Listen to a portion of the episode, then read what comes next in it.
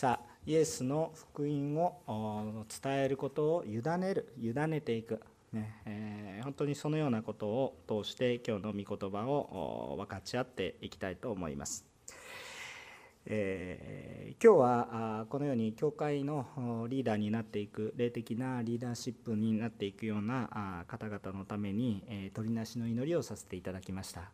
あこのような霊的なリーダーシップというものは、えー、この後にも話していきますが、えそれぞれが一生懸命祈りそれぞれが頑張っているだけでは成長していくことはできません、えそれは皆様の祈りそして愛が豊かであればあそれはリーダーシップも育ちまたリーダーシップが豊かであればまた皆さんも豊かになっていきます、えどちらが欠けてもいけないというものです、え私たちはこの霊的なリーダーシップが良きものとしてさらに準備されていくように、え私たちもお祈りをしていきましょう。主が導かれますから本当に私たちも主の導きに従わないといけないです、えそこで、え教会が大胆にこの福音をま、伝えるキリストの弟子を育てる使命を持っているんだと。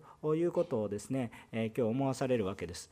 あのただ私たちがあこう集まって、え慰められるから嬉しいねっていうことではなく、え教会にはあ新しいキリストの弟子を育てていくまたそこから多くのキリストの弟子があこう巣立っていく輩出されていく、え湧き出てくる、えそのようなあ使命を私たちは持っているんだということを今日は、え分かち合っていきます。ただそのこととをなされるのは私たちではなくイエス様だよということを分かち合っていきます。で,、えー、ですから私たち自身がキリストの弟子とならなければキリストの弟子が輩出されていきません、えー、ですからまずキリストを見上げる祈る御言葉そして主の御言葉に従うこの信仰生活こういうものが私たちの中に必要となってきます。さあ、御言葉から、え噛みしめていきましょう。1節から7節をご覧ください。まず、え3つの話をします。第1番目、イエスの恵みによってキリストの弟子となり、キリストの弟子を増し加えます。イエスの恵みによってキリストの弟子となり、私自身がキリストの弟子となりまたキリストの弟子を増し加えていきますよということです恵みによってということですね1節から7節を見てみます。まず1節なんですがですから私の子よキリストイエスにある恵みによって強くなりなさい。恵みによって強くなりなさい。キリストイエスによって恵みによって。えつまり恵みというのは一体何かっていうと私の力ではないキリストの力によってキリストから与えられることによって強くなりなさい、えそういうことを言っているわけです。ですから私たちが新しい、えこの、えキリストの弟子を作ろうとする時に自分の努力で作ろうとしてもそれはあ作れないということになります。自分の努力をが前面に出てきてしまうとそれは何の弟子ができるかって言ったら私の弟子ができます、え私の弟子が作られてしまいます、えしかしキリストによって弟子が増えていくとキリストの弟子が育っていきます。あこれはどういうふうに感じたらいいことでしょうか？えー、まずですねあの、まあ、いろいろ私も文章で書いてあるんですけどビジュアル的に 考えますとまず私がキリストの弟子とならないといけないっていうことです。えーまずクリスチャンっていうのはキリストに出会ってないといけないっていうことです。人格的に主を見上げているっていうことですね。私が主を見上げているものにまずなりましょう。じゃあ私の努力じゃなくてキリストの弟子を育てるっていうことは一体どういうことかっていうと、えー、私の向きがキリストの方に向かっています。私の向きがキリストの方に向かって、えー、弟子を作っていかないといけないその弟子の方を向いてはいないんです。キリストの方を向いているとここにいる人たちが私もキリストの方を向くんです。もう一人ぐらいいると助かるんですけど、えー、イエス様がいらっしゃって前に私がいるわけですよね。もうこういるわけですよね。でその後ろにもいろんな人がいるわけなんですけどその人たちはまだちょっとイエス様見えてなくても私は見えてるんですよね。その私がこっちを向いてるんじゃなくてキリストの方を向いてると何を向いてるのかなって思うんです。あの交差点でたくさん人が歩いてるでしょ。で人2人が何もないのに上向くんですよ。ね、こう上向くんですよ。何もないんですよ。でそうすると歩いてる人たちがみんな上向きます。あの何もないんですよ。でも3人ぐらい上ずっと見てて見てたら何かなと思って見るんですね。あのそういう、まあ、感覚なんですよね、まあ、そういうそちょっと違うんですけどもあの私たちがキリストの方を向いてる。じゃあキリストの弟子を育てていくためにはどうしたらいいのか。この人たちが私を見てるんでしょ？でも私見てちゃダメなんですよ。じゃあどうするんですか？こう後ろにいないで一緒に見ようって一緒に見ようって一緒に僕の背中やお尻を見てる場合じゃなくてですねイエス様のイエス様の御顔を見るんですよ。一緒に見ましょう。そのようにして主を見上げること。私はキリストの弟子を育てることができません。イエス様が育てることができます。御言葉が育てます。祈りが育てます。私が育てることができません。私のできることは主が言われた通り愛して一緒に見ましょう。ということですね。でもでもよく分かんないんですよね。最初の方。なんかよく分かんないんですよ。正直。いやだって見えないしみたいな感じでね。よく分かんない。だからこっち見てるとでも見てるなみたいな。励ましてね。である時励ましてるつもりだった励ましてるつもりだったんだけどいつの間にかこっち見ててね。あれあれ先生先生こっち向かないとダメですよ。って言うか逆に励まされるみたいな。もうそうもう主を見上げるしかないんです。ある時は先生が弟子になりある時は弟子が先生になります。一緒に死を見上げるしかないんです。だから多くの証人たちの前で私から聞いたことを他の人にも教える力がある。信頼できる人たち委ねなさいと委ねなさいと言ったわけですけどこれ委ねて僕知らないよって言ってるわけではなくて一緒に見ていく。キリストが育ててくれるから。主に委ねるそしたら一人でできなかったことが多くの人と共にできるようになっていく。一人でできることは小さいです。しかし主が触れてくださって多くの人がしてくださるならばそれは恵みとなりますね。神様は私より大きいんです。だからあの今日もたくさんの新学生が与えられていますけれどもきっとねなんかねもうこの新学生は新学生また神様から示されたことをバーッと人がって私にできないことをし始めます。感謝なことです。全部自分の範囲の中に収めていくと私の弟子を作っていきますけど私たちは神様についていくんですね。イエス様。だから全て恵みなんだよってことです。キリストの弟子を私が作るんではなくてキリストの。でも教会には使命があってキリストの弟子が増し加わっていかないといけないっていう使命は必ずあるんです。さっきの2節に書いてあったように信頼できる人に委ねていきなさい。キリストの弟子をたくさん育てていきなさい。そういうことがたくさんあるんですけれどもけれどもこれを成してくださるのはキリストだということです。だから先ほど私のようなものが大丈夫でしょうかって言ってたでしょ。まあまあ大丈夫です。なぜ大丈夫かって言ったらキリストを見てれば大丈夫。大丈夫です。本当に。キリストキリスト見てないとやばいんですけどキリストを見てると大丈夫です。私のようなものができるんでしょうか。そうですね、えー、まあ、できないんですけどキリストがされますのでできますと。いうことでねキリストを見ている。キリストに従っているとできないことができるようになってくる。だから栄光もキリストに帰りますね。私はこんな頑張りましたって言い始めるとみんなね「あああなた素晴らしいですね」とかいうふうになってきて結局キリストの弟子育たないんですね。でそのリーダーも間違いますよ。あの人間だからあのどんな素晴らしいリーダーも必ず間違います。でその間違った時にみんなこう大ごけします。そうじゃないんです。キリストをみんな見てたらそのリーダーが苦しんでる時にリーダーを支えますね。でリーダーがキリストをもう一回見るようにできますね。誰も偉いことはない。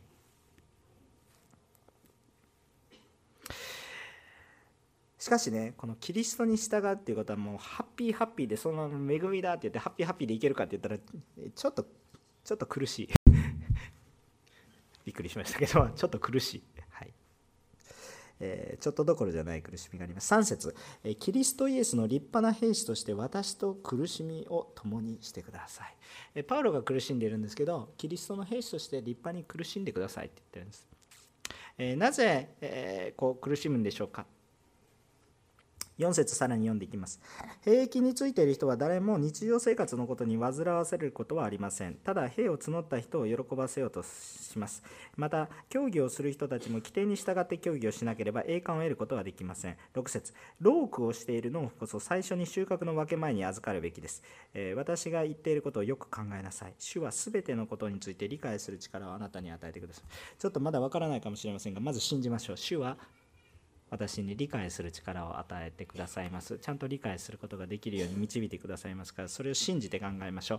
私たちはなぜじゃあこの中でロークをすることがありえるのかっていうことですよね。なぜキリストを信じることは苦しいのかっていうそこをね一緒に見ていきたいなと思うんですけれども、え、まあ、端的に言うとですね、え、この世には、えー、こうまあ、罪があるのでキリストの方向とは逆の方向に行きますね。ですからあまあ苦しいということです。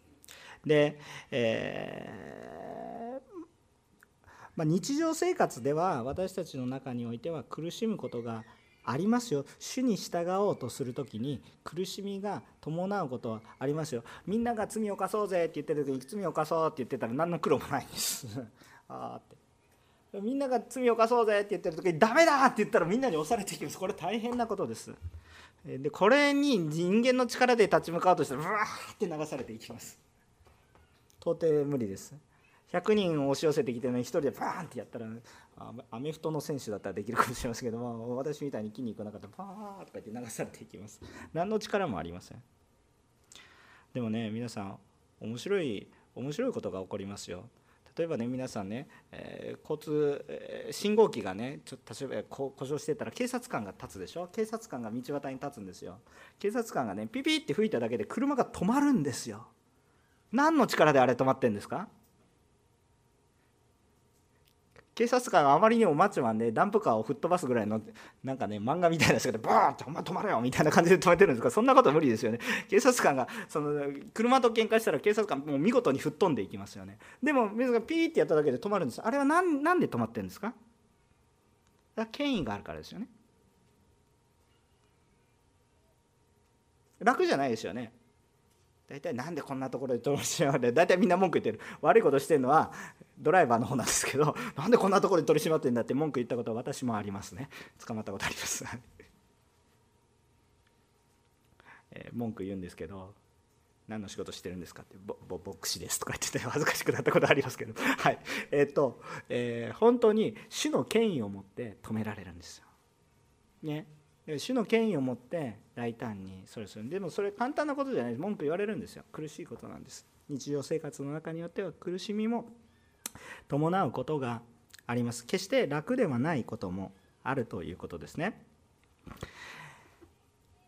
ただねここでじゃあじゃあどうしたらいいんだとか言ってあんまりごちゃごちゃ考えないです。えっとさっきから言ってるようにえっと主に従うことはあのもちろん私進学をバカにしてるわけじゃなくてもう今進学校のために祈っていくべきなんですけれども進学をバカにしてるわけではないんですがあんまり人間の考えだけではこう主についていくことができないんです。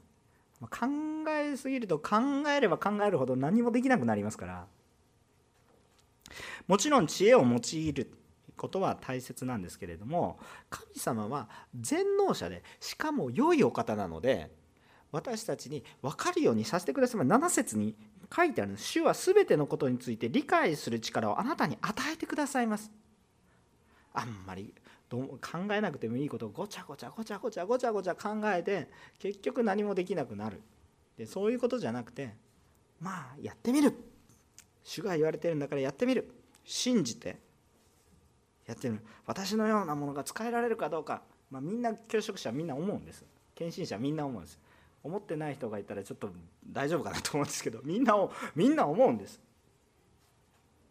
思うんですけれどもそれでも主が召したよなだからやるんですね。あんまり考えて考えてできることでもちろん知恵を持って準備をします。できることをします。けれどもそれ準備したからってできるもんではないんですね。したいからできることでもないです。主が言われたから。だから一体どうなんですか？あんまり生活の心配とか自分が良い働き人になれるとか自分が良いクリスチャンになれるとか自分がどうやったら地の塩世の光になれるかを考えるんですけどそこに心配を持つのではなくてどこに心を置きましょうか？イエス様を見てね。神様の喜ばれることは何だろうかに集中してください。神様の喜ばれること。まずイエス様を見るんですよね。だからもうそのイエス様を見てる時に自分が何か日常生活でどんな格好をしてるとかあんま気にしないでイエス様を見てる！ね。高いスーツを着てるのかパジャマなのかあんま気にしなくてもとにかくイエスを見てると、ね、本当にそういう姿が、え私たちの中に日常生活の中にあんまりこうああだこうだって迷わされるのでまずイエス様を見てるっていうその姿が必ず主に用いられていきます。私たちが日常生活のことでああだこうだ考えたからといってそこから解放されますかって言ったらそれで解放されるんだったらいいんですけどもっとハマるでしょ。解放されないんですよ。解決もしないんですよ。考えても。それをやめて。イエス様を見る。ちゃんと主は生かしてくださいます。いやこんな状態でイエス様を見てて何とかなるんですか？って私も献身する時2つの私のように清くないものが主に使えられるか。もう一つ主に全部捧げて生きていけるのかね？食べられない。いやまあなんとかなるんですね。主を主を見てれば主を見ていない方がもっと悲惨なことになります。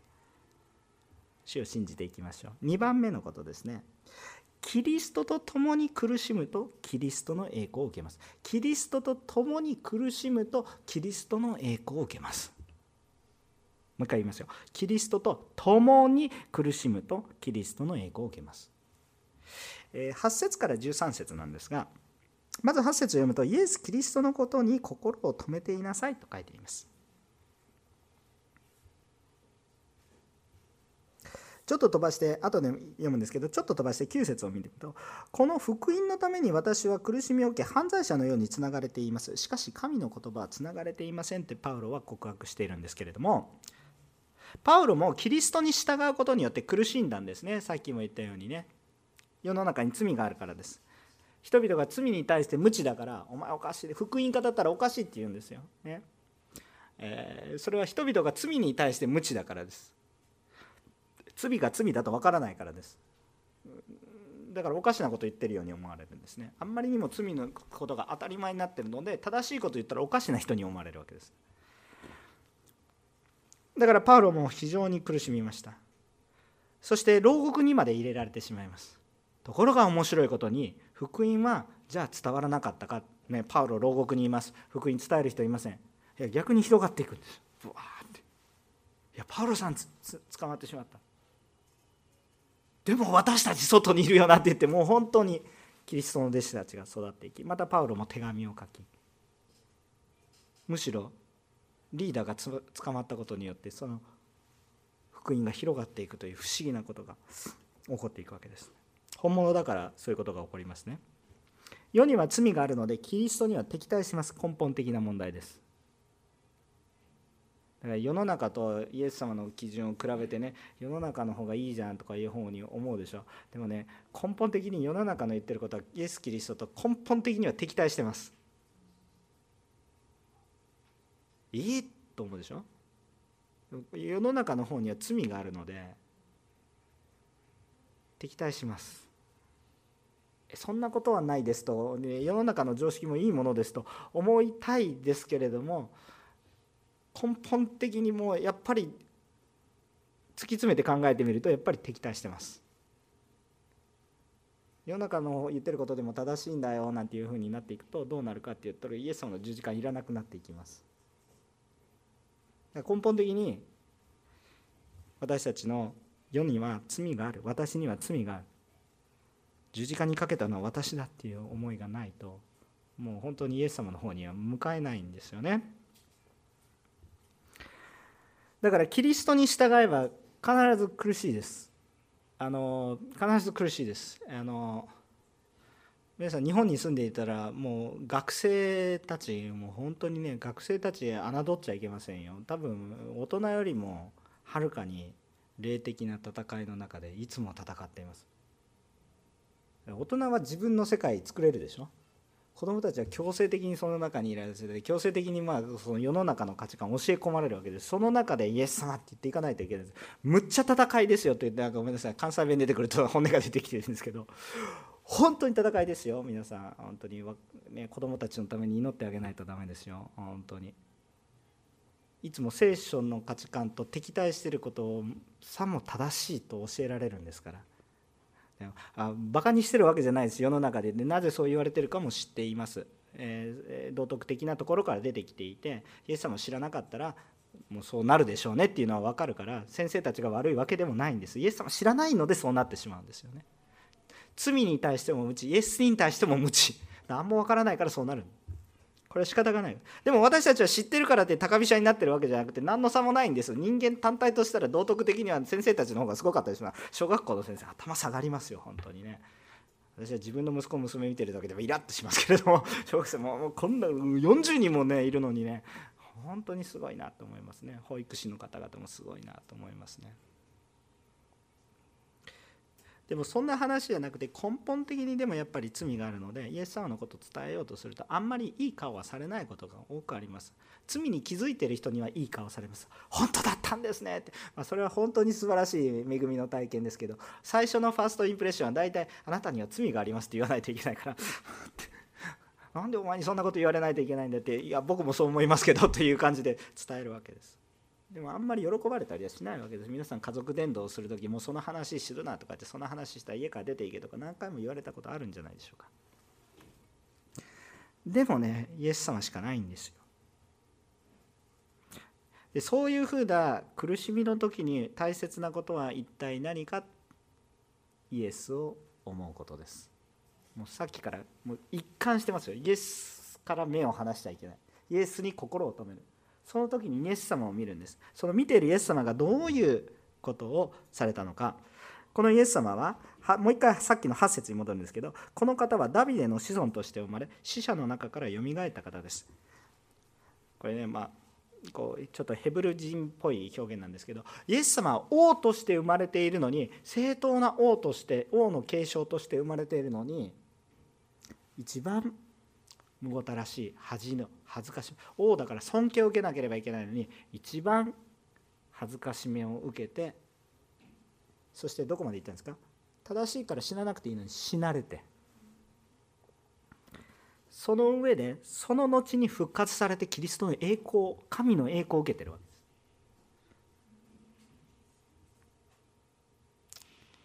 私たちも主と共に主を見て主を見てるんですよね。今日イエス様のことを伝えたら苦しむ。それは苦しむことあるでしょ。うだってイエス様見てるんですよ。何見てるんですか皆さん。十字架見るんでしょ。これは苦しみありますよ。しかしもうこのイエス様をどう見るかってことなんですけど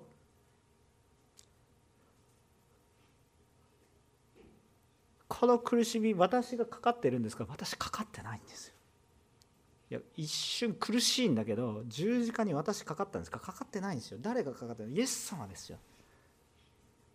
そして誰が復活して私たちも希望を得たんですか？イエス様なんですよ。でもうそのイエス様を見続けるしかない。だから私たちもこのイエス様とついていくとキリストと共に十字架にかかったように思うしそしてキリストと共にこの復活するような体験をしていくわけ。だから私たちもキリストと共に苦しみを受けるならキリストと共に神の栄光を受けていき永遠の命の栄光になっていくんだ。という希望があるわけです。重要なとこはこのキリストと共にっていうことでキリストを見ることでキリストと共に生きることなんですけどこのキリストの共にっていう考えを50-50とかそういう感覚じゃないですよもう。99.999もう私のそんな0.00000ちょっと1あるかないかみたいなそんなね感じなんです。もうほぼ全部イエス様。それでもイエス様はもうほとんど私いないかのようにほとんどもう横にいるだけみたいな感じなんですけれどもそれだけでもそのその苦しみでも私たちは「神よなんで私を」とか言うんですけど全然全然そんなこと言える資格なくていやむしろ私の罪がみたいな感じなんですけどでも神様は何かっていうどういうふうに言ってくるんですか？私と共にいるんでもう全然比重が違うんです。もうほぼ全部イエス様。もう私はわずか。でもそのわずかなことにおいてもイエス様は共に苦しみを受けたと言ってくださるんですよ。そして共に同じ栄光を受けるんですよ。このちょっとだから栄光もちょっとじゃなくてキリストと同じ栄光を受けるんです。すごいことですよ。だから私が今日恥ずかしめを受ける。でも私王様からもうそんな裸にされて十字架につけられるそんな恥は受けたことないですね。皆さん絶対ないと思います。そもそも王様じゃありませんみたいな。まあそういうことです。もう。で低いところが低いところへ行くとまあまあ大丈夫なんですけど高いところガーンと落とされたらもものすごい屈辱ですよね。でも挫折ってありますけどイエス様ほどの挫折ないです本当に。ポイントは何かって。いやイエス様と共にあったら苦しむ苦しむ。だからその苦しむところにポイントを持つんじゃないです。それはイエス様から目が離れてます。それはイエス様を見てるんじゃなくて苦しみを見てます。ポイントはどこか。ポイントは苦しむ方じゃなくて共にいることです。ちょちょっと8節からずっと読んでみますよ。イエス・キリストのことに心を留めています。これも共にいることですね。私が伝える福音によれば、この方はダビデの子孫として生まれ、死者の中から蘇ったからです。この福音のために私は苦しみて犯罪者のようにつながれています。しかし私の言葉はつながれていません。ですから、私は全てのことを選ばれた人たちのために耐え忍びます。彼らもまたキリストイエスにある救いを永遠の栄光と共に受けるようになるためです。次の言葉は真実です。私たちがキリストと共に死んだならキリストと共に生きるようになる耐え忍んでいるならキリストと共に王となるキリストを否むならキリストもまた私たちを否まれる私たちが真実でなくてもキリストは常に真実であるご自分を否むことができないからである何度も共にっていう表現がね出てきますよね。キリストと共にいる。キリストを見上げる。キリストを共にという表現がなくても同じようなことの繰り返しがされていますよね。苦しむことがポイントではなく主と共にいることがポイントですよ。そうすると私たちの周りにもキリストの弟子が増えていくわけですね。キリストを見ているから。その苦しみを通してなぜその苦しみを通してもあなたはその苦しみを乗り越えていける？それは私の力じゃなくてイエス様だ。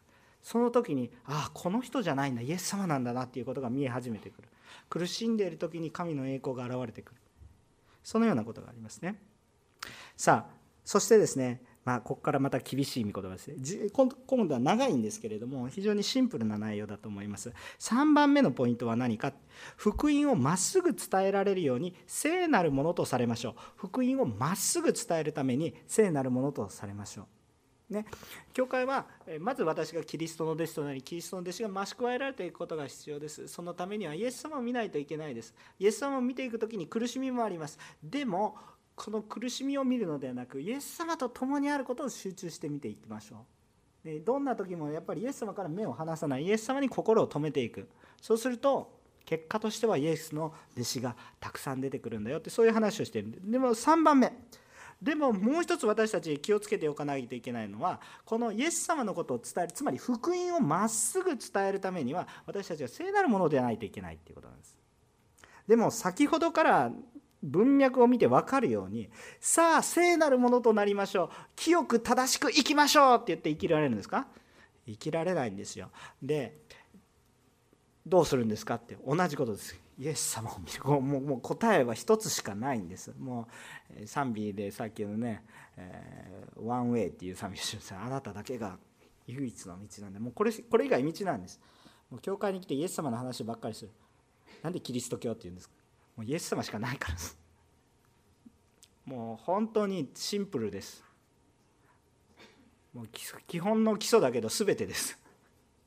もうそこから外れるからどうしてもねもう外れるんですよ私たち。本当に弱い存在で。でも本当に主により頼んでいきたいなっていうことをね本当に心から思っていきます。で14節から26節なんですけれども見てみるとうん。まあ、これらのことを人々に思い出しなさいと。そして何の益にもならず聞いている人々を滅ぼすようなことになる言葉についての論争などをしないように神の御前で厳かに命じなさいと。いうことが語られていきます。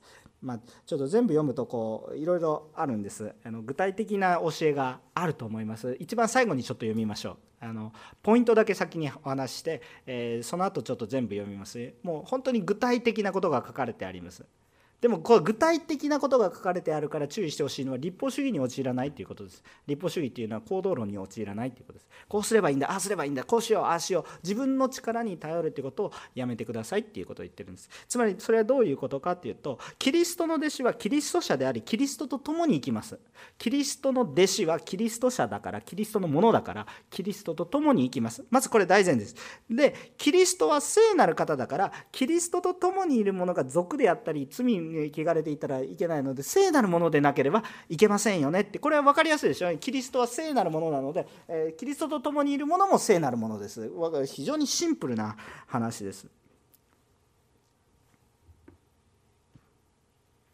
そしてキリストと共にいるものはキリストを愛するものキリストから愛を受けキリストを愛するものでもあるので自らも清さを求めています。自らも清さ。もあの罪を求めてるんじゃなくて本質的な罪ではなく清さを求めているもの。本人も清さを求めていきます。でもでも本人の力で清くなれるわけではないんです。ここがポイントなんですが。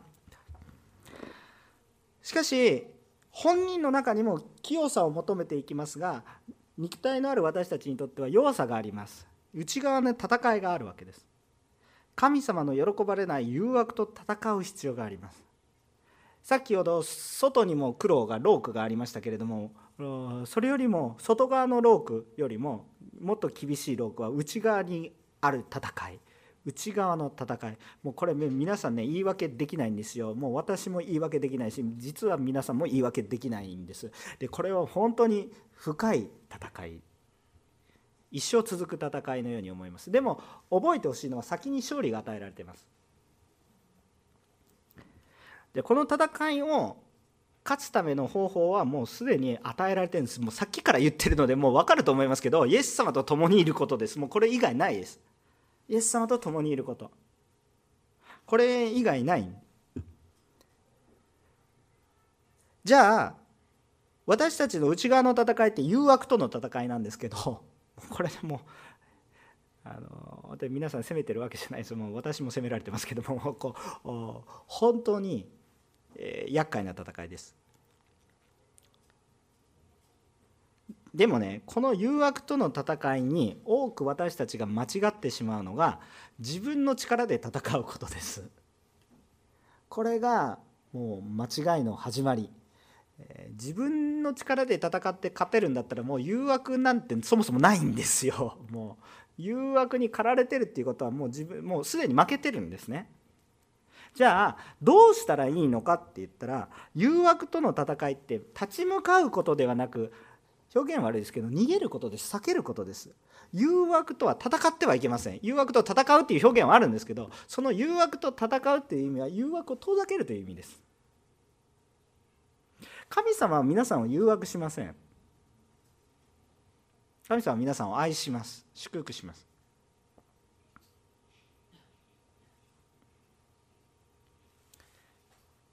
だから私たちがこの誘惑との戦いって何かって言ったら誘惑に背を向けて神様を見るんです。誘惑を見てこう戦う。私は神様のとこにいますよ。でも誘惑と戦いますよ。ってこうやってたらバーって。分かりますか？この今いる立場がいくら神様の方に近くても誘惑の方を見たらダメなんです。もうこれはアウトなんです。もうこれ負けてる。でもいくら誘惑の方に罪深い姿の中にあっても誘惑を見ず向き返った瞬間勝利者なんです。今の現状どう関係ありません？わ分かりますか？向き、まあ、居場所もあるんですけどもうそこに主は来てくださいますから。向きなんですよ。誘惑に背を向ける。見ない。聞かない。触れない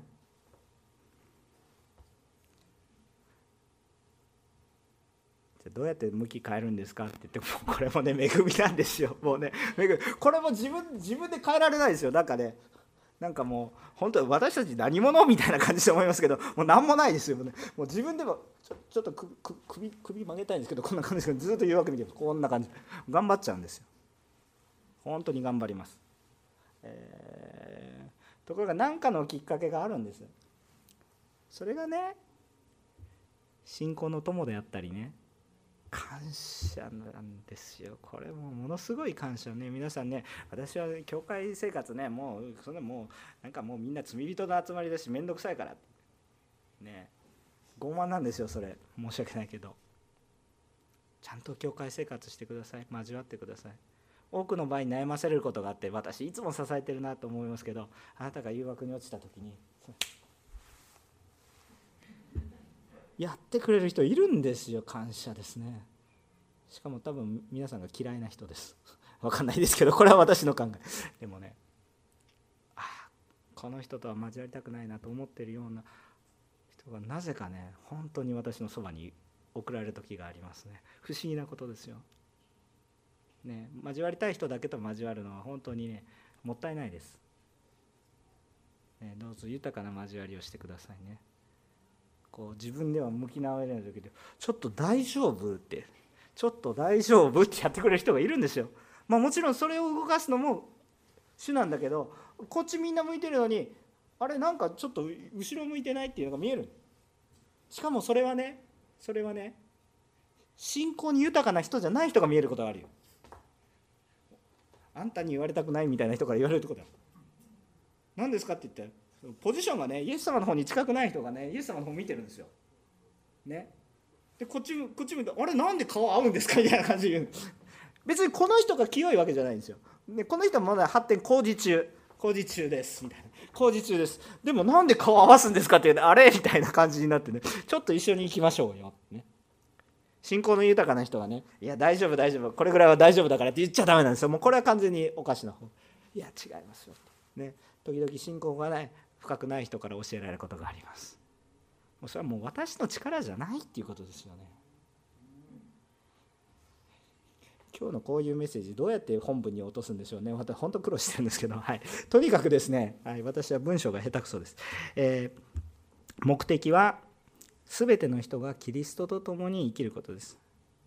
だから今清さの話をしていますが単に清くなるということが目標ではないんです。これはそのように変えられていくということです。もうこうなるしかない。でも逆に言うと主の働きをするとする時は清くないといけないということはどういうことかっていったら主の方向向いてないとできないっていうことです。それは自分の力で清くなろう清くなろうって言っても、まあ、無理なんですね。もう無理なんですね。だからそれを本当に謙遜さを持ってじゃあそのためにはどうするのか。ある時は兄弟姉妹かもしれないでもある時はもうダイレクトに御言葉かもしれない。ある時は祈りによって示されます。だからもう祈りと御言葉精霊とイエス様。本当にもうここしかない。だから私たちはそれに触れられて主を見上げていくしかないんです。目的は全ての人がイエス・キリストと共に生きることです。私がね私は偉いぞってね私は罪私はね人の罪が見えてねあなた注意できますよって言って実は自分はポジション後ろだったりするかもしれない。だからもうそんな選ぶこととでもう僕後ろだからよく見えますみたいなね。そんな感じのことがあるわけですよ、ね、ですからね。どうぞ。私たちは死を見て誘惑から遠ざけられましょう。清さは必要ですけどその清さを与えてくださるのもやっぱりキリスト。イエス様から与えられてくるんだというこの恵みの中に私たちが歩んでいくんです。だから私たちの人生の軸がイエス様から外れてはいけません。福音を伝えることから外れてはいけません。福音とは何ですか？自分の力で救われることじゃないでしょ？イエス様によって救われることでしょ？だからイエス様によって救われたんだって伝えるでしょ？ここの軸から外れちゃいけないんですよ。この軸から外れると全部大体おかしな方向に行きます。だから私たちはどこまで行っても謙遜になりたいんですね。結論的な話をします。あごめんなさい。でもちょっとこれのことを本当にそう書いてあるかちょっと納得するために14節から26節ちょっと長いですけど、えー、お読みしたいと思いますね。よく読んでくださいね、えー、牧師読みますから皆さん黙想してください。これらのことを人々に思い起こさせなさい。そして何の益にもならず聞いている人々を滅ぼすことになる言葉についての論争などをしないように神の見前で厳かに命じなさい。あなたに務めにふさわしいと認められる人としてすなわち真理の御言葉をまっすぐに解き明かす恥じることのない働き人として自分を神に捧げるように最善を尽くしなさい。主に近づきなさいということですね。16節俗悪な無駄話を避けなさい避けなさい。人々はそれによってますます不経験になりその人たちの話は悪性の腫れ物のように広がります。彼らの中にヒメネイとヒメナイとピレトがいます。彼らは真理から外れてしまい復活はすでに起こったと言ってある人たちの信仰を覆しています。しかし神の堅固な土台は据えられていてそこに次のような命が刻まれています。主はご自分に属する者を知っておられる。また主の皆を呼ぶ者は皆不義を離れよう。大きな家には金や銀の器だけでなく木の木や土の器もあります。あるものは尊いことに、あるものは卑しいことに用いられます。ですから誰でもこれらのことから離れて自分自身を清めるなら、その人は尊いことに用いられる器となります。すなわち聖なるものとされ、主人にとって役に立つもの、あらゆる良い働きを備えられたものとなります。あなたは若い時の情欲を避け、清い心で主を呼び求める者たちと共に義と信仰と愛と平和を追い求めなさい。愚かで無知な議論はそれが争いのもとであることを知っているのですから避けなさい。えー、主のしもべが争ってはいけません。むしろすべて人に優しくし、よく教え、よく忍耐し、反対する人たちにを柔和に教え、導きなさい。神は彼らに悔い改めの心を与えて、真理を悟らせてくださるかもしれません。悪魔に捉えられて、思いのままにされている人々でも目を覚まして、その罠を逃れるかもしれません。アメン先生の言ったことと違いますということもあったらちょっとまた教えていただきたいですけど大きな枠が納得されるんじゃないかなというふうに思います、えー、私たちはキリストの弟子となりたいです。キリストによってキリストの弟子となります。キリストの弟子を増し加えていくべきです。それが主が願う主は全ての人と共に主の場所にいることを思いそこには苦しみがあるかもしれません。しかしそれはキリストと共に歩む苦しみであるなら無駄な苦しみではなくて意味のある苦しみであるならばキリストと共にキリストの栄光を私たちはキリストと同じ栄光を受けていきます。そのキリストのことを伝えるキリストの福音を伝えるためには清さが必要です。しかしそれら全ては恵みによって与えられる。キリストから与えられていくものなんだ。今日だから私たちは謙遜になりましょう。悔い改めに導かれましょう。私たちの関心はイエス様にあるのか福音にあるのか。それともまたまた何か別のことにあるのか。私たちの思いが御言葉と祈りに関心があるのか。それとも世の言葉とか世の楽しみに関心があるのか。私たちの心が礼拝に向くのか宣教に向いているのか。それとも私たちの心が日常生活のことで支配されているのか。向きを向きを確認してください。自分の見てる先に何かイエス様感じられないなと思ったら今日メッセージいいメッセージだったと思います。主がね皆さんに今日悔い改めの祈りそしてただひたすら主を求めていくようなもの私も誰かの助けに主を私にも助けよう。教会のリーダーシップのために祈りましょう。教会のリーダーシップも皆さんのために祈ります。どちらが偉いわけではない。主を向いてる。キリストの弟子ですから。役割が違うだけ。本当に主を見上げていく私たちでありたいと思います。一言お祈りいたします。